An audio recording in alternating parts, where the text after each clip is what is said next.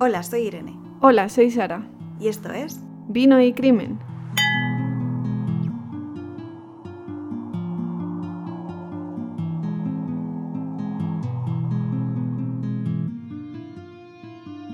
Hola Sara, ¿qué tal? Hola Irene, muy bien. ¿Tú qué tal la semana? Pues todo bien por aquí también. Ya recupera- recuperadas 100% y con ganas de seguir contando historias de crímenes reales, ¿no? Sí, sí, sí. Además que tengo mucha curiosidad a ver qué nos traes esta semana. Pero vamos, yo creo que no tenemos mucho más que añadir, así que antes de empezar este caso, ninguna noticia relevante, nada. Pues Nada, vamos nada. a darle. vamos a darle.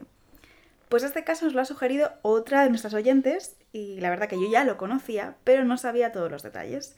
Tenía una idea como general. Seguro que a vosotros también, a vosotros también os suena, porque este caso ha salido en bastantes películas y bastantes series. Hoy vamos a hablar de H.H. Holmes. Que seguro que si lo digo así no tenéis ni idea de qué va el rollo, no te haga interesante, Sara. No ha colado. Pero si os hablo del hotel para asesinar o del castillo de los horrores, lo mismo os suena más. Sí. Y si no suena, no pasa nada, porque os lo voy a contar igualmente. Para este caso nos trasladamos a Estados Unidos en 1893. No prometo no decir los, el- los años mal porque los he escrito mal, así que los diré mal seguramente. Pero bueno, para que nos hagamos una idea, prácticamente la misma época en la que estaba sucediendo los asesinatos de Jack el Destripador, que ya conocemos bien. Pues en este caso, este caso no se queda atrás y es muy muy truculento. Si bien es verdad que este caso también tiene una parte que ha pasado a ser leyenda, o que por lo menos no se puede confirmar con pruebas físicas, pero no por eso es menos interesante.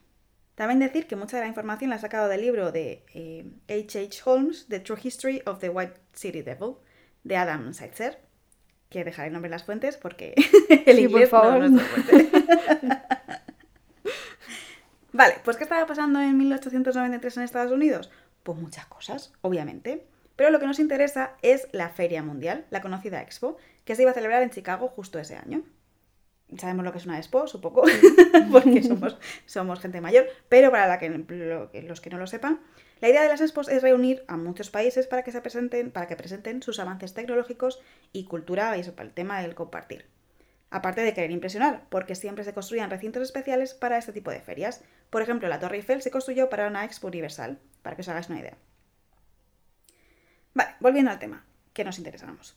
Lo que más nos interesa, aparte de la Expo, que fue súper interesante, nos interesan los negocios que se generaron alrededor de la Expo.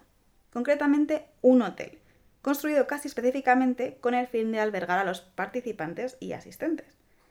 El edificio en sí llevaba varios años construido, mejor dicho, siendo construido, porque se habían ido haciendo obras y reformas al mismo. Pero luego hablaremos más sobre eso. El caso es que el dueño del edificio, que su sueño suponemos que era tener un hotel, decidió que era la mejor forma de ganar dinero. El edificio en sí era como cualquier otro de la época, tenía tres plantas. La planta baja estaba ocupada por tiendas, como la mayoría de edificios de la época. La primera tenía apartamentos que se alquilaban por periodos de tiempo largos, y con esto me refiero a que no estaban destinados al turismo, más bien a la residencia. Y la segunda, que se construyó más tarde, era la que iba a estar destinada a ser el hotel. Y aquí empieza la parte de leyenda, que se mezcla con la verdad. Imaginémonos, por un momento nos convertimos en unos visitantes que queremos asistir a la Expo Universal, donde se van a mostrar los inventos y avances tecnológicos más punteros de la época. Estamos ilusionadísimos de la muerte. Y llegamos a Chicago. Hemos visto un hotel que parece acogedor y encima lo han abierto recientemente. Así que decidimos que esta, esa es nuestra mejor opción. Se encuentra relativamente cerca del recinto ferial, como unas 5 millas, unos 8 kilómetros, ¿vale? Relativamente cerca. Cuando vas de turismo, pues eso es cerca. Entramos al hotel y nos recibe un hombre de lo más encantador. Tras conversar un poco con él, estamos seguros de que hemos hecho bien en elegir este hotel. Todo parece ir a la perfección y además el dueño es súper, súper, súper, súper, súper agradable. Una vez tenemos la llave de nuestra habitación, nos dirigimos al tercer piso. O en segundo, depende de cómo los contemos. Pero para nuestra sorpresa, comienzan a pasar cosas raras. En cuanto nos adentramos en la parte superior del hotel, nuestro entusiasmo va desapareciendo poco a poco. Nos comenzamos a sentir perdidos en el laberinto de pasillos que estamos recorriendo. De hecho, nos hemos topado con unas escaleras que estaban cegadas por un muro de ladrillos y que no van a ninguna parte. Pero como el hotel es de reciente creación, puede que ese ala aún no esté acabado y la tengan cerrada al público, ¿no? No, pues ya está, no, no le damos más vueltas. Tras perdernos varias veces y con un sentimiento creciente de que algo o alguien nos está observando, llegamos a nuestras habitaciones. Entramos y dejamos las maletas. Lo primero que hacemos es cerrar la puerta, para ver si ese sentimiento de escalofríos por la espalda se acaba. Ya más calmados, decidimos que lo mejor es aprovechar el día y salir a explorar los alrededores. Con un poco de suerte podremos encontrar un camino relativamente sencillo para ir mañana a la expo. Pero, cuando vamos a abrir la puerta, no abre. Está cerrada. Probamos con nuestra llave, pero sigue estando cerrada. Comenzamos a entrar en pánico, pero lo peor no es eso. Lo peor es que nuestra, nuestra habitación está comenzando a oler a gas. Intentamos con todas nuestras fuerzas no dormirnos, porque sabemos que si nos dormimos puede ser que nunca más nos despertemos. Pero el gas es demasiado fuerte y las ventanas no se abren. Acabamos cediendo y poco a poco vamos perdiendo la conciencia. La conciencia. Al despertarnos, nos encontramos en un sitio muy oscuro. Nos cuesta, nos cuesta que nuestros ojos se acostumbren a tan poca luz y no vemos nada. Sentimos que estamos atados. Cuando podemos vislumbrar algo, vemos a más gente atada alrededor nuestra. La habitación parece no tener puertas ni ventanas. Se escucha un grito a lo lejos. Y hasta aquí mi licencia interpretativa, que espero que os haya gustado. Pero, según la prensa de la época, esto es la historia que nos ha llegado. Eso es lo que más o menos pasaba en este hotel. Me está recordando un poco rollo Sau. Sí, total, Así que, que te sí. despiertas y están todos aquí, ¿sabes? Sí. Lo quería hacer un poco encaminado a eso. Esto es mi licencia interpretativa de todos los reportes que he leído, de todo lo que hay de la época, de todo eso. Es lo que supuestamente pasaba en el hotel. Eso es lo que el Hotel de los Horrores y era, era, era la historia de este hotel. De hecho, según National Geographic, el hotel estaba diseñado para matar, literalmente. Así que os voy a contar cómo, según las fuentes, era el hotel. Como hemos dicho, el edificio tenía tres plantas, más de 60 habitaciones, 51 puente- puertas que no llevaban a ningún sitio, ¿vale? Esto de que abrías una puerta y no llevaba a ningún sitio o las escaleras cegadas era real. y un sótano. La planta baja estaba ocupada por los negocios normales, como hemos dicho, pero los pisos superiores estaban construidos con escaleras ciegas que no llevaban a ningún sitio, dormitorios secretos, cuartos sin ventanas, puertas correderas, laberintos, pasillos oscuros y para más INRI todo estaba lleno de trampas. También había colocado mirillas en las paredes para poder ver el sufrimiento de los huéspedes en directo. Y como tecnología punta, el suelo tenía una instalación eléctrica que detectaba los movimientos de las víctimas. Recordemos que esto es 1893. De esa parte de la electricidad no he encontrado más que la confirmación de un artículo del National Geographic. Pero parece ser que el hotel en sí estaba literalmente diseñado como un laberinto de trampas muy al oso, como has dicho tú, Sara. Sí, sí, sí. La leyenda dice que si entrabas en el hotel, el resto de tu vida iba a ser controlada por un asesino. Te podían matar de, la man- de una manera tan fácil como abrir un conducto para que varias habitaciones se llenasen de gas a la vez. O podías morir calcinado, puesto que otras habitaciones tenían sopletes escondidos en una falsa pared, porque esa es la mejor manera. Para disponer de todos los cadáveres, en el caso de que los huéspedes ya se encontrasen muertos, o para atrapar a las víctimas en el sótano, como la historia que ya os he el hotel contaba con un montacargas y dos toboganes, ¿A dónde daban esos toboganes? Pues al sótano, el sótano del terror, donde los cuerpos eran disueltos en ácido sulfúrico o incinerados, porque tenían un crematorio particular. O incluso reducidos a la, misma- a la mínima expresión en una cuba llena de cal viva. Estoy un ¿Qué te poco flipando, no me extraña que se tirara años en obras. Pues si no os basta con eso, se dice que el dueño del hotel también disfrutaba torturando a sus víctimas antes de matarlas. Supuestamente las colgaba de los brazos y los sumergía poco a poco en el ácido que hemos dicho, o le rompía todos los huesos, también muy lentamente, ayudado de una prensa rotatoria. Uf. Si os hacéis una idea. Mm. También se habla de vivisecciones o disecciones de víctimas aún vivas. El nombre que recibía la habitación donde pasaba todo esto era el calabozo, porque como buen asesino serio hay que tener el nombre de donde tú haces tus rituales. Pero bueno, hemos hablado de que todo esto estaba un poco mezclado con la leyenda. Así que, ¿qué hay de verdad en todo esto, vale? El hotel realmente existió y parece que, que las descripciones de cómo era por dentro son bastante acertadas, por lo menos las plantas superiores. Así que había muros falsos, cuartos ocultos. Lo que no se puede confirmar es que algún huésped muriese en dicho hotel. Según muchas fuentes la leyenda, de leyenda, llegaron a morir más de 200 personas en el hotel, como mínimo 27, que fue lo que confesó el asesino. Pero no existen pruebas de que el dueño, H.H. Holmes, llegase a matar a gente que no conociese. De hecho, de las 27 personas que confesó en algún momento que había matado, algunas de ellas seguían vivas. Y había confesado que las había matado. Así que... Que no es muy, no es muy fiable entonces. Hmm. No. la leyenda la acabaría creando la prensa de la época, que fue la que convertiría el hotel de Holmes en el castillo de los horrores que, del que mucha gente ha ido a hablar y que está en todas las películas. Pero aunque no haya tantas víctimas confirmadas, no os creáis que H.H. Holmes era un santo. De hecho, es considerado uno de los primeros asesinos en serie de América. En total sabemos que mató a nueve personas. 100%. Y sí, algunas de ellas fallecieron en el hotel. Si bien no de manera tan morbosa como creemos. Giro inesperado, ¿eh? Totalmente. Vamos a explorar un poco la historia de este estafador. Nos hemos referido a él como H.H. Holmes, pero su nombre real era Hernan Webster Muffet. Porque soy horrible con los nombres, como ya sabéis, yo me voy a referir a él como Holmes, que es muy simple.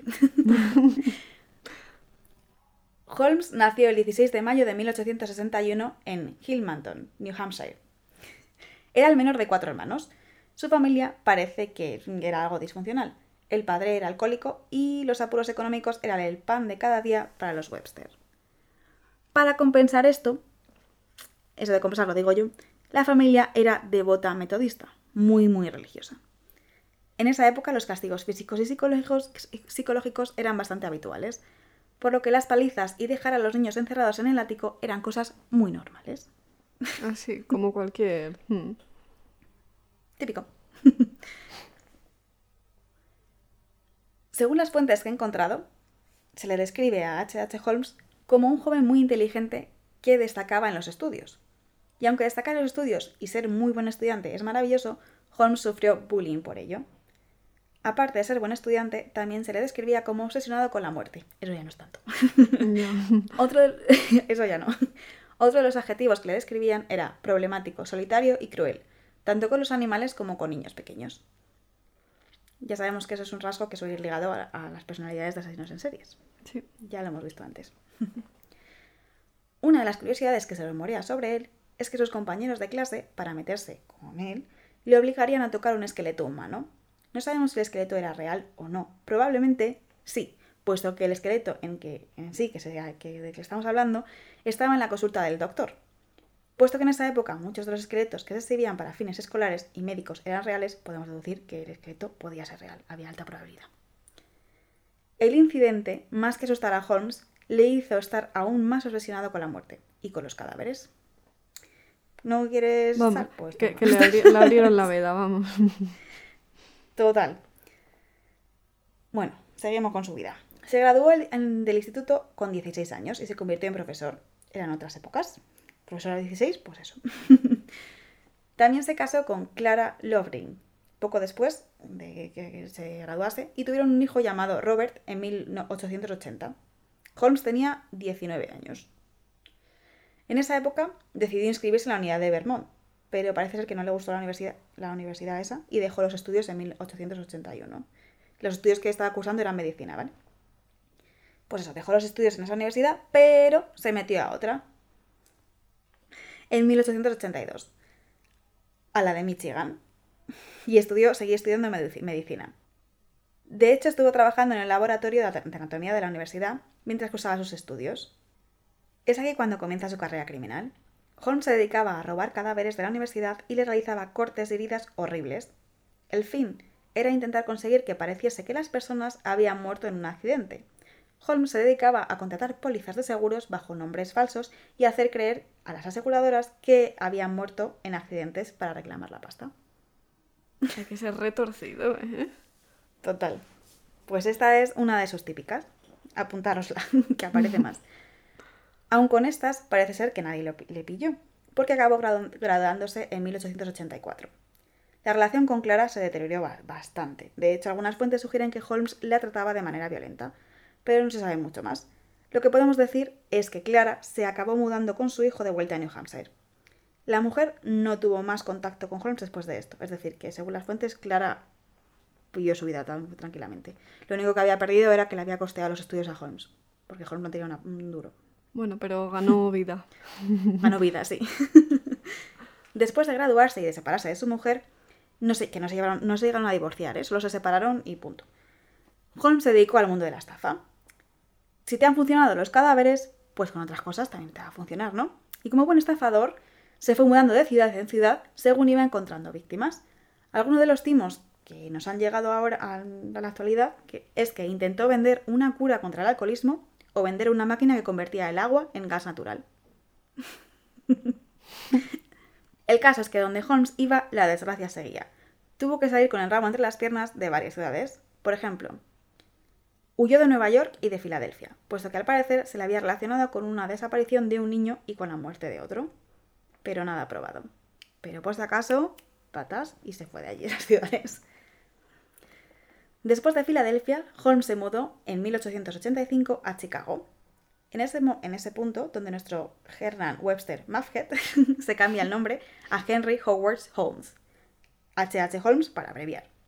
El motivo era desaparecer, entre comillas, es decir, que si alguna de las personas a las que había timado le, le estaban siguiendo, no fuesen capaces de encontrarle.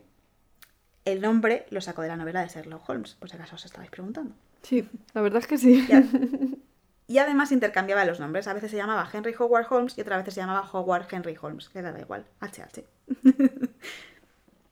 una vez en Chicago consiguió trabajo en una farmacia llamada I.S. Holton Drugstore. La farmacia era propiedad del matrimonio Holton, como su nombre indicaba. el señor Holton y la doctora Holton. Pero Holmes siguió estafando a mujeres, aparte de tener su sueldo en la farmacia, siguió estafando a mujeres para quedarse con su dinero. Y en 1887 se casó con Mirta Belknap. Para acabar quedándose con unos 5.000 dólares relacionados con una falsificación de escrituras, bla, bla, bla, timos varios. Aún no se había divorciado de Clara, cuando se casó por segunda vez. O sea que encima Es, lo que te iba a preguntar, pero claro, como ella estaba utilizando otro nombre, ¿no? Pues... En principio era delito, no sabía cambiar el nombre legalmente, solo se llamaba así ahora él. Ah, en esa época es que era mucho más fácil cambiarte el nombre, ahora ya es, muy complicado, pero en esa época no. Pero bueno, el caso es que en 1889 tuvieron a una, una hija llamada Lucy, ya tenía dos hijos. A partir de aquí es cuando empieza a tramar la construcción del hotel. Sus años en la farmacia fueron tranquilos. Al parecer era considerado como un buen empleado, sorpresivamente. Esta parte también tiene algo de leyenda, aparte lo que voy a contar ahora. El caso es que supuestamente los dueños de la farmacia desaparecieron misteriosamente tras venderle a Holmes el negocio. Muchas fuentes aseguran que pudieron ser las primeras víctimas mortales del asesino, pero en otras fuentes he encontrado que esa información es falsa y que seguían vivos y coleando. Según lo que yo creo que es más normal y según las últimas fuentes que os he dicho, el señor Holton había desarrollado cáncer un año antes de que Holmes llegase a Chicago. Y la doctora Holton necesitaba ayuda para poder mantener la farmacia, y Holmes era el candidato perfecto para esta misión, porque no conocían, ellos no conocían su lado oscuro de momento. A los seis meses, más o menos, el pobre señor Holton falleció debido a su enfermedad. La doctora Holton, viuda y con dos hijos a su cargo, fue engatusada por Holmes, que tenía mucha labia, para que le vendiese la farmacia. El giro de la historia aquí fue que Holmes nunca le llegó a pagar por la propiedad. La doctora Holmes se mudó a California y desde allí emprendió acciones legales contra, contra este tipo pero el tema se alargó tanto y fue tan complicado que acabó pasando, pasando de todo y retiró la demanda. Porque esa época no era como ahora, que por lo menos tienes internet y puedes ver las cosas, o, teléfonos, ¿sabes? Iba, por carta y todo era, era debía ser horrible. Gracias a sus estafas, también consiguió comprar un terreno situado enfrente de la farmacia que ya tenía, de su propiedad. Las estafas eran la leche, la verdad. Se dedicaba a comprar inmuebles con préstamos que pedía los bancos como era propietario de un negocio, pues se lo concedían, ¿no? Bueno, pues antes de que llegase la primera letra del banco, Holmes vendía la propiedad, que obviamente estaba a su nombre legalmente, pero bajo un nombre obviamente que entiendo que falso no sería H.H. Holmes, no sé, y se quedaba con el dinero. El, el banco reclamaba la deuda, pero no encontraba a Holmes, pues el tema de identidad falsa, que es eso que hemos dicho. Y al final, el pobre estafado, el que, el que le había comprado a Holmes la propiedad, se encontraba con la deuda era el que acababa, efectivamente, era el que acababa pagándole al banco. Así consiguió bastante pasta y consiguió comprar el solar que hemos dicho. Y en 1888 comenzó la construcción de lo que se convertiría en el Hotel de los Horrores o el Castillo de la Muerte. A ver, la estafa en sí es inteligente, ¿sabes? No, desde, luego, es lo que estaba pensando. Digo, no, si currárselo se lo curraba. Claro, en esa época, ahora mismo esto yo creo que no se podría hacer. No, y no, no damos ideas, ¿eh? no. Bueno, pues para asegurarse de que nadie más tuviese los planos de la abominación que intentaba construir, el hotel este, el plan de Holmes fue contratar a muchos contratistas, muchos obreros, pero a cada, a cada uno le contrataría durante un periodo muy pequeño de tiempo. De esta manera, cada constructor solamente veía una parte pequeña de la obra final, escondiendo así sus verdaderas intenciones. Lo que también hacía el hijo puta era quejarse del trabajo de los obreros, alegando que lo habían hecho mal y así no les tenía que pagar. Así que la obra casi que les salió gratis. Sí, tonto no era, ¿no? No, tonto no era. Pero la supuesta razón para la que había tantos cuartos ocultos y trampillas era porque Holmes se dedicaba a estafar con todo lo que podía. Alquilaba muebles, que era muy típico, y compraba todo tipo de cosas para después revenderlas. Lo que hacía con, los, con las casas, pues lo mismo con todo lo que podía. Cuando los estafados iban a reclamar, Holmes escondía todo en esos cuartos falsos y eh, según un hombre de negocios, la única persona que sabemos 100% que le alquiló una de las habitaciones eh, en el hotel, uno de los, de los apartamentos, esos de a largo plazo, este hombre testificaría que se encontraba con varias habitaciones repletas de muebles un día, al otro día estaban vacías y al otro día estaban llenas de muebles diferentes. O sea que parece que eso era la finalidad real de, de las habitaciones estas trampas. Era esconder las cosas para que cuando viniesen a reclamarle en plan de, oye, tú que tienes mis muebles, o págame o devuélveme los muebles. Ah, pero es que aquí no están. Ah, búscalas. Madre mía. Ahora también te digo, el hombre se tiraba la vida haciendo mudanzas, porque... Bueno, espera, que esta es mejor. Otra de las cosas que a mí personalmente me ha parecido súper graciosa, no tiene, las estafas no tienen gracia, pero esto me ha parecido súper gracioso. Fue otra estafa que le hizo, esta vez a una empresa de cajas fuertes. Por lo visto, compró una caja fuerte y la llevó al hotel. Una vez instalada, la rodeó de paredes, o sea, construyó paredes alrededor, sin puertas ni ventanas. Cuatro paredes alrededor de la caja. Cuando llegó el momento de pagar la caja fuerte, Holmes se negaría. La empresa iría a reclamarle. En esto de que Holmes les diría, ahí está la caja fuerte dentro de esas cuatro paredes, yo no te la voy a pagar, si quieres, cógela. y al parecer la compañía decidió que era más rentable dejar en la caja que tirar todas las paredes para sacarla. pues yo, me, yo me lío a martillazos. A ver, eso es inteligente. Imagínate que tú de repente te compras una tele y dices, ahí la pones entre cuatro paredes, ahí está. Yo digo, no te preocupes, apártate, que voy. Esto me ha parecido bastante gracioso, la verdad. Vale, en cuanto a las tuberías, ya hablemos un poco aquí como la, con la parte truculenta. En cuanto a las habitaciones con tuberías de gas, según el libro que, del que he hablado antes, parece ser que se trataba de una habitación con las tuberías de gas mal conectadas. Vamos, una mala instalación y ya está. O sea que era un poco invención de la prensa. Sigamos con el sótano. Al parecer era, al parecer, no, al parecer era un sótano normal y corriente. La incineradora era una caldera normal y no parecía haber rastro de la zona de tortura que se mencionaba en la prensa de la época. El tobogán, por donde se deshacían, los se deshacían de los cuerpos, Parece ser que era un tobogán de lavandería normal y corriente. En Estados Unidos es muy típico tener una especie de tobogán para tirar la ropa sucia desde las plantas superiores hasta, hasta las inferiores donde tienen, se tienen las lavadoras. Me lo estaba imaginando. Sí. Pero el hotel ni siquiera tenía lavadoras ni lavandería. Porque no estaba destinado a que la gente se quedase sino estaba destinado a timar a todo el mundo. Así que yo sé que os estáis preguntando, pero entonces, ¿muere alguien en este hotel o no muere nadie? que nos tienes aquí muy bonito el hotel, pero... Pues en principio la leyenda dice que durante la expo, cuando más de 27 millones de personas, 27 millones de personas para la época, visitaron Chicago, es cuando Holmes aprovecharía para conseguir víctimas que nadie sospecharía, ¿no? Porque son visitantes que vienen y se van y si no han dejado rastro, pues no se sabe nada. Pero la realidad nos dice que el hotel no estuvo operativo durante la expo en Chicago. De hecho, Holmes no estaban en el hotel. Solamente volvería en agosto, a dos meses de que acabase la expo, para lidiar con el papeleo del seguro, puesto que había, había habido un incendio en la tercera planta. Que luego veremos que los incendios en la tercera planta y los seguros son muy recurrentes. Pero la historia, pero la historia de eso lo contamos luego. Así que la historia es que después del, del incendio, supuesto incendio, en la parte del hotel, no se podía hospedar nadie. Vale. Así que no creemos que nadie se haya hospedado en el hotel para la expo. Pero ha llegado el momento de hablar de la faceta asesina de Holmes, puesto que sí es considerado un asesino en serie. Y como hemos dicho al principio, mató a varias personas en el hotel, más concretamente a cinco personas mató en el hotel, ¿vale? O sea que lo que se dice de él de que mató a 200 personas y tal, eso no está aprobado. ¿Puede ser? Puede ser. ¿Que parece ser que no? Parece ser que no. Pero asesino en serie era. Aquí ahora os voy a contar por qué. Holmes, como ya conocemos, era un don Juan, por lo que no tardó en engatusar a una amante entre sus empleados. La mujer cayó en sus redes, la mujer que cayó en sus, redes de, en sus redes de engaño fue Julia Smith, Smith. No sé cómo se pronuncia bien. No se, no se escribe Smith normal, ¿vale? No soy tan tonta. es con Y, ¿vale? es difícil. bueno, pues Julia estaba casada con Ned Smith, que tenía una hija de nueve años, y tenía una hija de nueve años que se llamaba Pearl. Los Smith trabajaban en una joyería situada, suponemos, en la planta baja del hotel. Holmes, como hemos dicho, conquistó a, a Julia. O lo mismo fue Julia la que conquistó a, conquistó a Holmes, no lo sabemos. Pero se convirtieron en amantes. El marido se acabó enterando y abandonó tanto a Julia como a su hija Pearl. La, la mujer y la niña se quedaron a vivir con Holmes. Que esto, pues, oye, si el marido abandona a la niña también, pues oye, me parece un poco mal, pero la niña no tiene culpa, ¿no? Ya. A todo esto, recordemos que Holmes estaba casado. Ya, además dos veces. y con dos hijos. Y vivían, y, y, la última mujer vivía en el hotel también.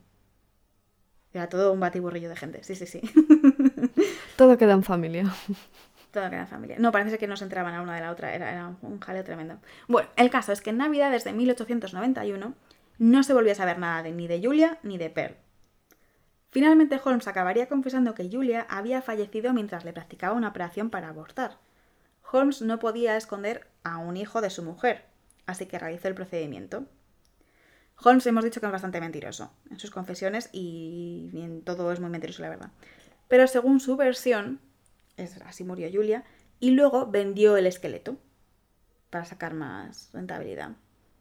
Esa es la versión que cuenta Holmes. ¿Y a quién le vendes un esqueleto? Es que en esa época vender esqueletos era un negocio súper lucrativo. O sea, a toda la gente que quería investigar, a toda la gente en plan consultas médicas, centros educativos, universidades, todo el mundo quería esqueletos y como la producción de plástico que podemos tener ahora en, el, en los esqueletos de las clases o de otros materiales, era mucho más barato hacerlo, no hacerlo, sino un esqueleto es que real. Me está viniendo a la mente el típico esqueleto que veíamos en el médico o en clase. Así. Claro, claro, es que antiguamente eran reales. ¿Qué dices? Claro, no lo si lo he dicho antes, no te enteras. Ya, ya, ya, pero que pensaba que estabas de coña. O sea, no, no, no, no, eso es verdad. Yo digo, no sé, digo, no se estará refiriendo a esos. no te querías traumatizar tú misma, pues no, sí, no. son reales. Que he jugado no, ver, mucho con esos esqueletos. Entiendo que los de ahora no, pero antiguamente era más fácil que se fueran reales. Entonces había un supermercado para un supermercado, no, pero había en plan mucho mercado para los esqueletos ah, y para digo, los cadáveres también. Las costillas a kilo. no, había, había mercado negro y mercado blanco de esqueletos y de cuerpos y de cadáveres, claro, porque la gente, la investigación, pues en esa época se, bueno, era, la gente no donaba los cuerpos a la ciencia, en plan, había escasez uh -huh. de cuerpos y de esqueletos, entonces para poder investigar, pues había mercado negro. Entonces, vender un esqueleto era muy rentable. Pero bueno, eso no se ha podido demostrar. Lo que sí sabemos es que cuando se inspeccionó el sótano del hotel, se encontró el cadáver de una niña de 9 años que correspondía a Pearl. Así que Holmes mató tanto a la madre como a la hija. Supuestamente a la hija la mató envenenándola, mientras que la madre la, la mató con esa supuesta operación. De la hija se encontró el cadáver, de la madre no se encontró nunca el cadáver. Yo os he dicho que era un hijo puta. No como pensábamos, sí. pero también era un hijo puta. Su modus operandi era encandilar a mujeres jóvenes, usarlas y cuando no, ya no les servían, disponer de ellas. La tercera víctima conocida sería Emily Seagrams. La mujer también trabajaba para Holmes y también se convirtió en su amante. La muerte de Emily no está muy clara. Al parecer, la engañaría de alguna manera para que fuese a la caja fuerte y la encerraría en ella. Emily se acabaría muriendo asfixiada en la caja fuerte. Eso es lo que se dice. Yo no sé si en una caja fuerte antigua te puedes morir asfixiado, no lo sé. Yo creo Tengo que dudas. sí. Puede ser. Si no te mueres de hambre. ¿Sabes? Mm. Una de las dos. Así que supuestamente la mató así. Pero como he dicho, no hay mucha información sobre esto. O sea, yo he dicho que era cabrón. Después de esto, la esposa de Holmes acabó dejándole y se llevó a su hija con ella. La segunda mujer que la abandona. Pero por lo menos no las acabó matando. Bien, esta gente sobrevive. Las siguientes víctimas mortales fueron Minnie Williams y Nanny Williams. Eran hermanas. Minnie había conocido a Holmes en un viaje de negocios de, Holmes a Boston. Los dos se intercambiaron cartas de amor hasta que finalmente se acabó mudando Minnie con él en 1893, cuando ya le había dejado su mujer. Parece que toda la historia de este hombre pasa muchos años, pero se, se concentra todo como muy poco tiempo. El caso es que Minnie se convirtió en su amante y vivía con Holmes en el hotel. Pero no eran solo amantes. La mujer también participaba en las estafas de Holmes. Al parecer compraron y vendieron varias propiedades. El timo este que les gustaba, vaya. Las hermanas desaparecerían, acabarían desapareciendo en julio de 1893. Y no se supo nada más de ellas pero parece confirmado que Holmes acabaría con las dos. No sé cómo las mató, pero las mató las dos. Luego él le echó la culpa que Nani había matado a mí y no sé qué, pero yo creo que las mató a las dos. Después de esto, Holmes se vio obligado a huir de, de Chicago, puesto que sus estafas ya estaban a punto de explotar. La compañía de seguros le estaba investigando porque creían que el incendio del tercer piso que hemos mencionado antes había sido provocado. ¿Qué había sido provocado? Tenía toda la pinta. Tenía toda la pinta. Hombre, cuando es el primero, bueno, pero cuando ya llevas varios, pues oye. pero no lo debió planear muy bien y dejó todos sus negocios. En 1894, en Denver, y con otro seudónimo, conoció a otra mujer, Georgiana York. Y se acabaron casando. Madre mía, este hombre era un don Juan. Tercer matrimonio, porque encima no, les estaba ni, no se estaban ni divorciando. Eso no se había divorciado ninguna de las antiguas esposas. Bueno, se acabaron mudando a Texas pero no les, no les funcionó muy bien y acabaron teniendo que ir a San Luis. En esta última ciudad es donde le arrestan por primera vez por estafa, por no pagar a unos, unos proveedores. Pero en la cárcel él ya se puso a barguntar y a planear su nueva estafa. Así que en cuanto su esposa Georgiana pagó la fianza, se pusieron rumbo a Filadelfia para lo que sería una de las últimas estafas de Holmes. También te digo que parece en plan de. Se movieron por todo Estados Unidos, incluso no, en Canadá. no paró. Para poner en marcha su plan, salió con un amigo suyo llamado Benjamin Pitzel. Pitzel, Benjamin. El plan era muy simple. Primero, Benjamin se haría un seguro de vida con una prima de, de 10.000 dólares, como unos 300.000 dólares hoy en día. La beneficiaria debería ser la mujer de Benjamin, Carrie, y madre de sus cinco hijos. Holmes pagaría las mensualidades del seguro hasta que llegase el día D. El día D consistía en robar un cadáver de una morgue por ahí y hacerlo pasar por Benjamin. Simple. Lo que había hecho en la universidad cuando era joven, pues esto igual. El modo de la muerte debería borrar las sospechas de cualquier investigador, así que decidieron que debería ser quemado en un incendio en la casa de, de Benjamin. Aquí, junto a. Pues, junto con todas sus experiencias, en plan. Incendios. Mm, cadáveres. Mm, seguros. Era como su plan perfecto, ¿no? vale, pues cuando llegó el día de. El plan que tenían no correspondió para nada con lo que acabó pasando. No sabemos si Holmes tenía un plan secundario o es que algo salió mal.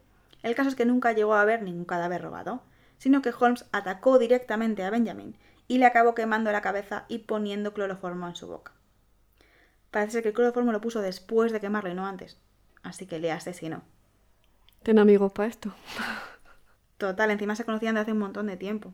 Yo creo, en plan, diría, pues es que robar un cadáver ahora no me apetece. es más fácil matar a este hombre. Prefiero, llevarme al verdadero y ya está. y ya está, y así todo bien, todo ganado.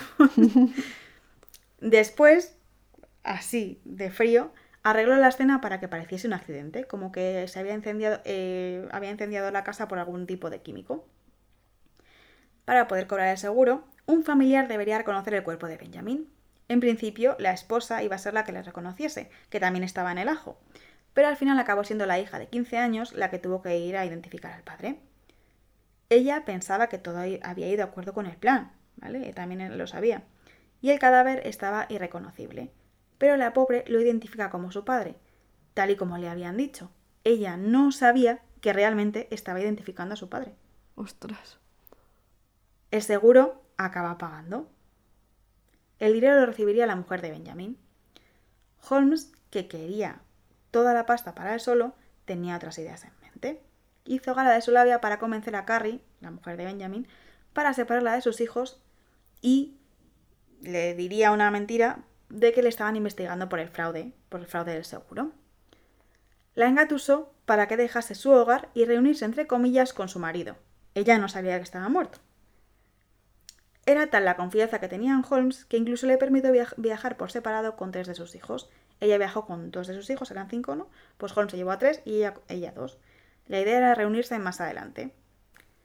Pero Holmes no estaba por la labor, así que hizo todo lo posible para que eso no pasase, haciendo que la mujer se mudase a un lugar diferente al que se encontraba Holmes con el resto de los niños.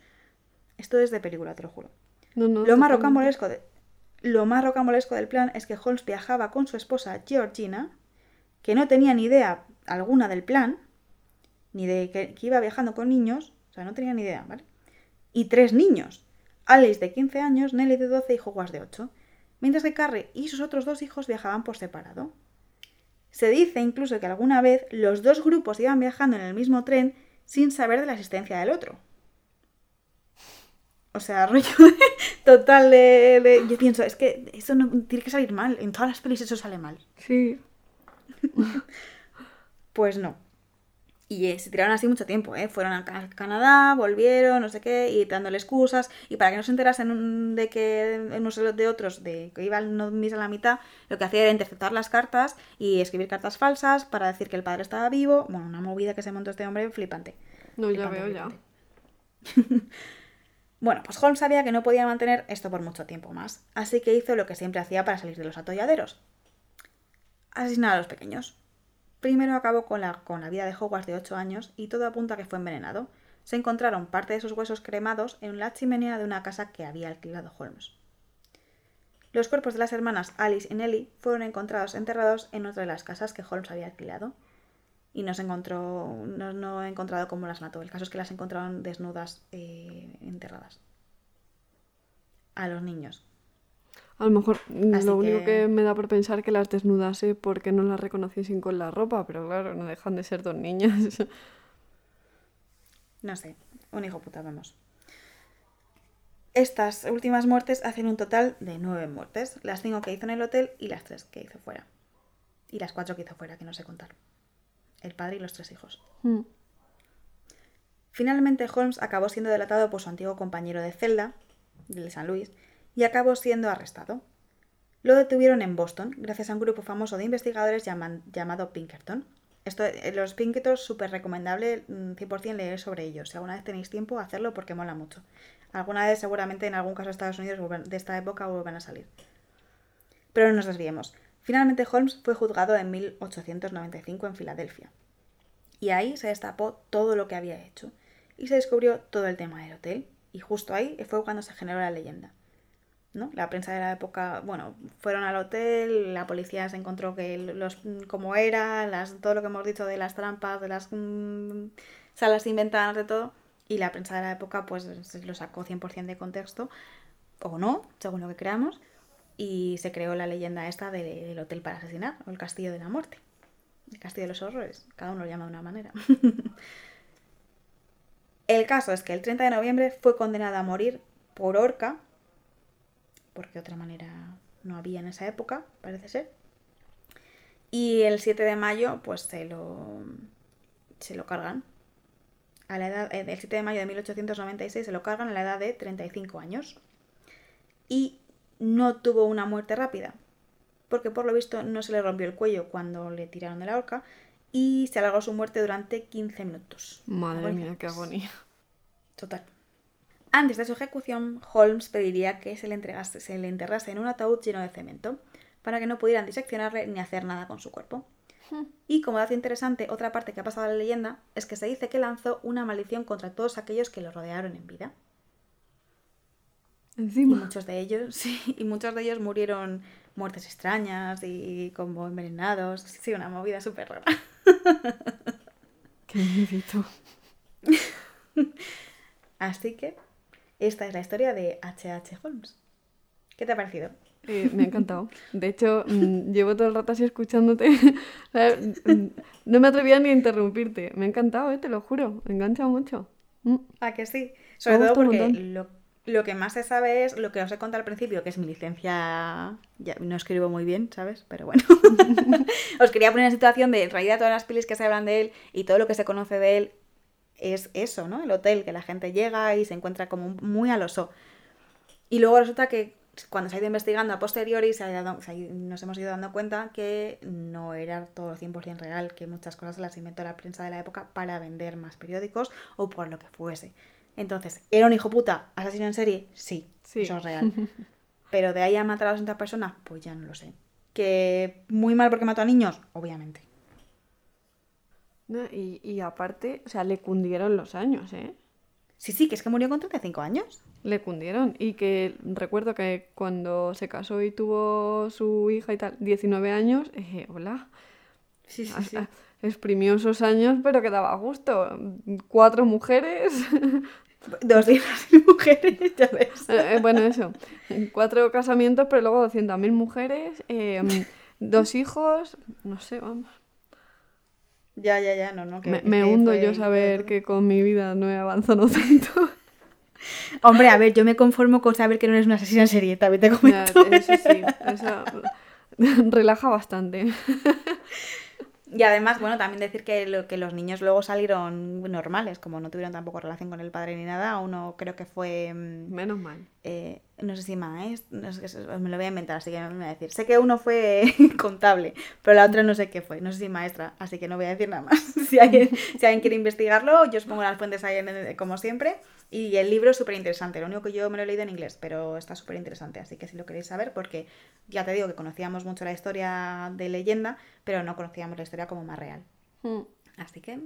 Y como dato curioso, también decir que se le relaciona uno de los descendientes del asesino de, de H.H. Holmes, tiene, heredó unos diarios suyos personales y parece ser que se relaciona a H.H. Holmes con los crímenes de Jack el Destripador, Parece ser que una de las teorías de Jack de quién era la identidad del Jack el Destripador puede ser H.H. Holmes, porque se dice que viajó durante un periodo de tiempo, que yo no sé dónde, cuándo, por qué, porque no le da tiempo bien físico, pero parece, parece ser que, viajó a Londres y puede ser que fuera uno de los culpables de... Bueno, no los culpables, no, que puede ser que fuese Jack el Destripador. Eso también es muy interesante. Hombre, como dato curioso. Me cuadraría por el tema de que cogiese los cuerpos para probar y, y luego ir al lío. Puede ser, puede ser. A ver, este hombre en realidad, como también, eh, como es una época tan, tan pasada y nos han conservado todo, mm. pues puede ser. A ver, también puede ser que matase a más gente y no lo sabemos. Eso ya, cada, que cada uno decida. y nada, si queréis contactar con nosotros o decirnos algún caso, decirnos hola, podéis hacerlo en redes sociales, en Instagram, en arroba podcast o mandarnos un email a vino y. Estaremos encantados de atenderos, escucharos o lo que queráis. Así que, bueno, y eso es todo. ¿Qué pensáis vosotros? ¿A cuánta gente mató H.H. Holmes? Lo dejamos por aquí. Hasta la próxima semana. Hasta la próxima semana.